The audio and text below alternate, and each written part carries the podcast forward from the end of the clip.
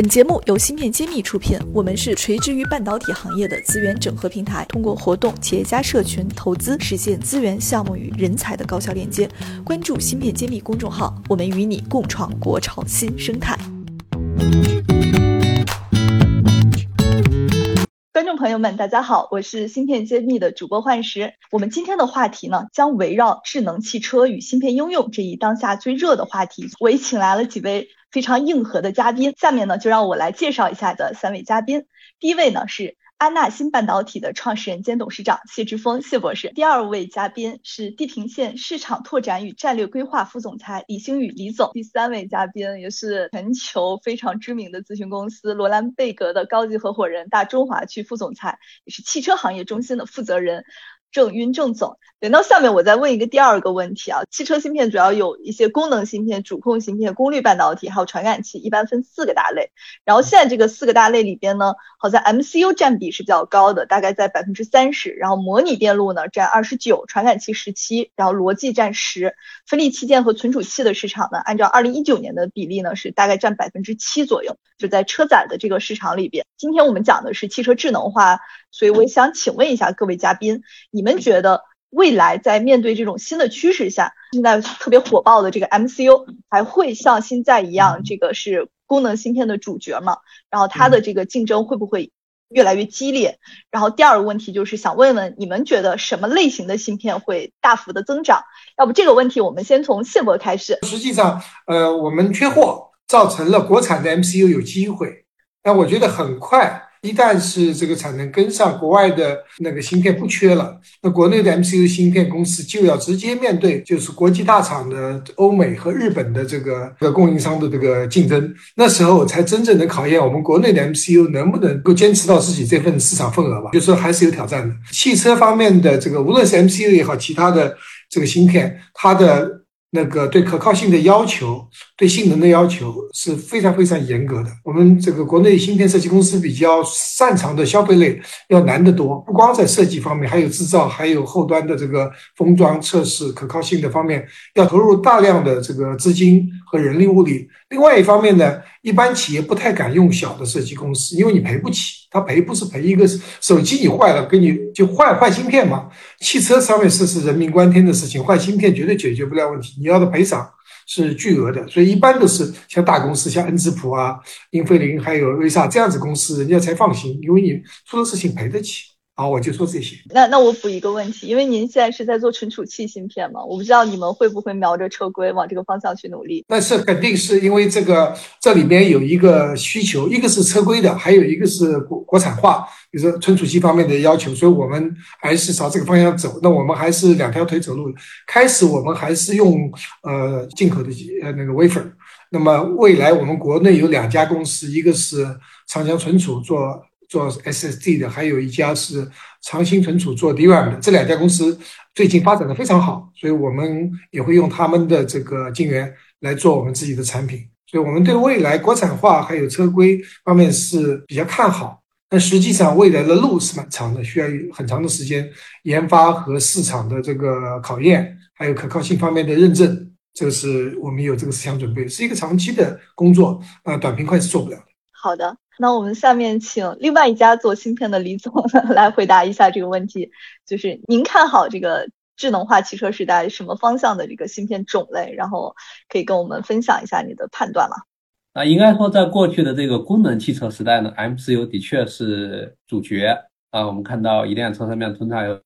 呃上百个 ECU 啊，对应的这个 MCU 的数量即使是一比一也也是接近一百个啊。那么今天的话呢，从功能汽车转向智能汽车，它最大的一个变化是什么呢？在计算这个领域，它的算力呈现爆炸式的增长啊，而这种爆炸式的增长，既有数量上的增长，又有结构上的变化。那么数量上的话呢，我们看到这个算力从过去这个 CPU 时代、MCU 时代这种小算力，呃，急剧的增长到这个 T 级别的这种超高算力的一个时代。那今天的 L 四级的这自动驾驶的需求要超过一千个 T 的算力。这比过去的这个算力提升了至少是三到四个数量级，这是数量上的变化。那么在结构方面变化的话呢，从逻辑计算转向人工智能的计算，这又是一个非常重大的变化。所以这两个重大的变化使得 MCU 其实是开始退出历史舞台在接管智能汽车的计算的中心位置的是人工智能计算的芯片，这是一个我们都看到的比较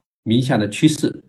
那么另外一点呢，MCU 本身它也在演进，它的演进呢有几个维度。那么第一个维度是什么呢？被集成。所谓被集成，就是 MCU 本身的功能还在，但是它被集成到一个更大的 SOC 芯片里面去了。今天的人工智能芯片已经如此复杂，它已经把 CPU、MCU 都集成进去了，而且 MCU 还是多个 IP 集成在里面。那这是也是半导体行业的一个颠扑不破的规律，就持续不断的提升它的一个集成度。那么 MCU 本身。作为独立的芯片，它也在研究，从这个兆赫兹时代走向几赫兹时代，从这个简单的这个单线程的一个内核走向非常复杂多线程的内核啊，并且是多个 CPU 的 IP 在里面。那今天的先进的 MCU 其实已经不再是使用落后的制程了啊，像恩智浦这样的公司都是用十六纳米的制程去做 MCU，那么对应的性能的提升也是在两个数电级到三个数电级之间。就这就使得 MCU 的能力比原来有大幅度的增长，使得 MCU 的数量开始下降，但是呢，它的这个功能反而是呃不减反增，一个 MCU 可以控制一大块区域，所以这两个区就使得整个智能汽车的计算架构从过去的这种分布式的架构转向了一个集中式的架构，而在集中式的架构里面呢。我们叫做 C 类架构啊，C 呢就是中央计算，Z 呢就是区控制。那么区控制使得过去从功能的计算模式转向了按照空间域划分的模式。那么这样的好处就是大大的减轻了车上的这个步向的负担，减轻像素的重量啊，减轻像素的长度，从过去的这个公里级向百米级去压缩啊，并且呢大大的提升它的模块化、规律化程度。从而使得供应链有巨大的弹性，可以去应对这种缺货带来的风险，因为它的这种单一的这种品类会急剧的减少啊，也就是说 SKU 会下降至少一个数量级以上啊，从而极大的增强了我们应对这种不确定的黑天鹅事件带来的供应链冲击。对，您说完这个问题，我有点忧心忡忡啊。我忧心忡忡分两个层面，第一个层面是那么多投了 MCU 的资本怎么办？是不是要都要破发了？第二个忧心忡忡是在于做 MCU 车规的公司，他们是不是可以转型成为你刚刚说的那种情况？还是说下一轮转型可能他们并不具备优势？哇，这非常犀利的问题啊！应该说也还是沿着刚才提到的趋势往前走，就是。你如果是做独立的 MCU 芯片的话，你得不断的提升你的算力、你的集成度啊。比如说举个例子，把 MCU 跟网关结合，形成一个更加适合于区域计算的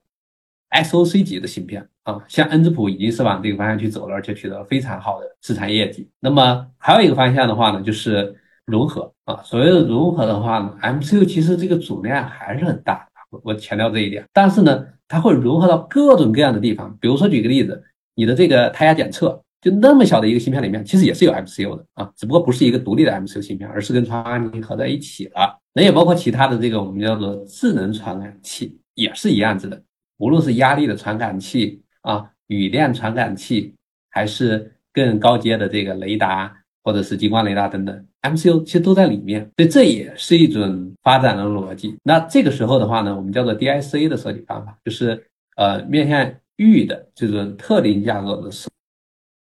计，所以这个时候呢，你单纯做 MC 就不够了，你还得附加上点别的。这就好像，比如说我们说人才哈，单学英语的人才可能就不够用了，对吧？你还得英语和会计合在一起，英语和文学合在一起，等等等等，从而成一个复合型的人才。好，那么问题来了，郑总。你认同刚刚李总说的这车规 MCU 即将退出历史舞台这个判断吗？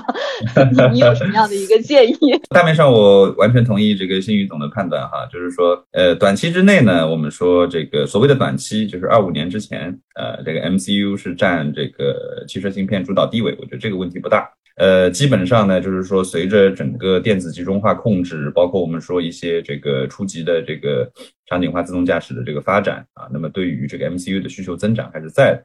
那么我们说到二五年年复合增长呢，大概是和这个汽车芯片的这个行业平均增速类似啊，在这个。七个点左右，呃，这是我个人看法哈，不见得对，但是差不多是七个点左右。那么，呃，二五年之后呢，这个市场份额可能会被这个更高算力的，就是刚才新宇总提到的这个 SOC 芯片啊，那么所这个慢慢的这个替代。主要还是说从需求端出发，因为智能座舱、自动驾驶啊，包括就是这个大家对于这个各项智能功能的这个要求呢。呃，不断的推动着这个主机厂方和零部件公司，那么去提升它对于汽车算力的本身的一个这个要求。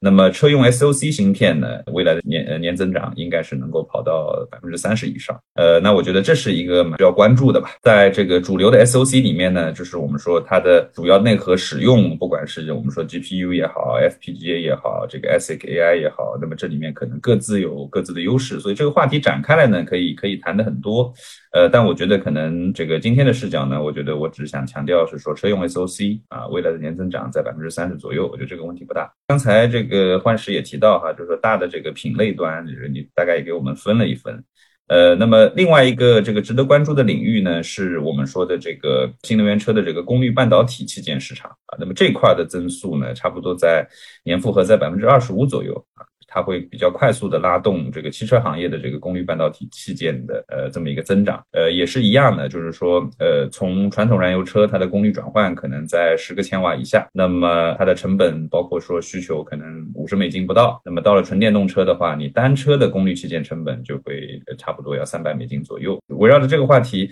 其实就是说新材料的功率半导体也会有一个比较快速的发展，就是我们说的这个衬底材料。从硅，然后去转向这个这个宽晶带的这个材料啊，所以这个也值得关注。那么还有一个这个类别呢，是在整车智能化的这个推动之下啊，就是大家会有越来越多的一些功能。那么这里面这个图像传感器啊，我们说这个 CMOS Image sensor，CIS 这一块也会有一个比较快速的一个这个增长啊。这块呢没有前面谈到的这两个市场那么快，差不多呃这个十个点以上的这个年增长呃是有的。那么，呃，比较这个主要的一个驱动因素，自然是说这个，呃，随着自动驾驶的这个说深入和普遍啊，那么包括就是说现阶段，呃，在主机厂的功能配置端，去套用一个不大时髦的词儿了，就是说也比较卷，对吧？所以各家的这个配置，然后从这个摄像头，然后这个前视、后视、环视啊，那这个高清环视，这个多种组合之下呢，这部分的这个需求，呃，会这个起得比较快。我们也看到像，呃，蔚来、小鹏啊，然后包括像极狐，呃，那么他们在一些这个量产的配备上，单车也是差不多十多个摄像头，然后来实现一些这个核心的功能。回到刚才这个幻石提到的这个问题，MCU 向 SOC 切换，呃，同时的话就是对于这个功率半导体器件，然后对于这个图像传感器，我觉得是比较值得关注的。好的，听下来，郑总是告诉我们这些投资人可投的很多，不要盯着 MCU。如果你非要投 MCU，一定要投有 SOC 能力的 MCU。对，总结的非常好。对，不但要这个看计算啊，同时也要看存储，因为这个计算的前面是传感，后面是存储，这都是配套增长。对，谢总这边谢博士都没有推销自己，然后李总不停的在给你铺路啊，谢博。啊，感谢感谢李总，感谢李总，这个是还是要这个这个黄婆卖瓜不行，一定要有第三方来。拖才行。其实我之前看到过数据，好像每一个 CIS 里边都得配一个存储器，要不然这个也搞不灵的。所以存储器的应用在车规新的这个智能化里边，其实量会非常大，应该。对，这个增长速度也非常快，特别是因为新能源汽车或者先进的无人驾驶汽车需要的这方面的这个数据存储量更大，呃，处理无论是算力还是存储都都。需要大量的这个芯片，无论是这个像地平线做的这些新高端的芯片，是常非常这个重要。就但是我先我补一句，就是说我老是比较担心的产能的问题，因为你现在看到越越来越往高端的制程十十六纳米甚至到七纳米、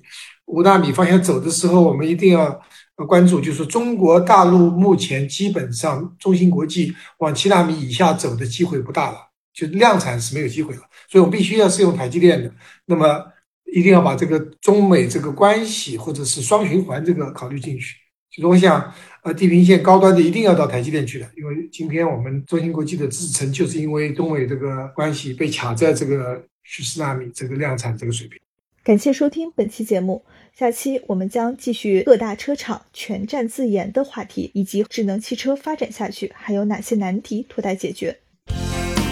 芯片揭秘，汇聚精英智慧，打造 IC 人专属发声平台，传播专业知识，科普芯片魅力，剖析产业热点，揭秘行业发展趋势。我是主播幻石，我是主讲人谢志峰，欢迎大家关注芯片揭秘。